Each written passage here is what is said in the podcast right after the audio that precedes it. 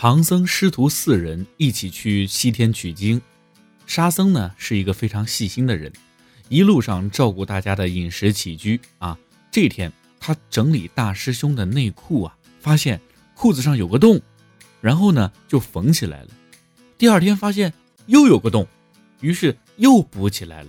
第三天依旧还是有个洞。正当他拿起针线的时候，猴哥走过来。一脚踹飞了沙僧，说道：“你把洞缝上，我尾巴搁哪？搁哪？搁哪儿？”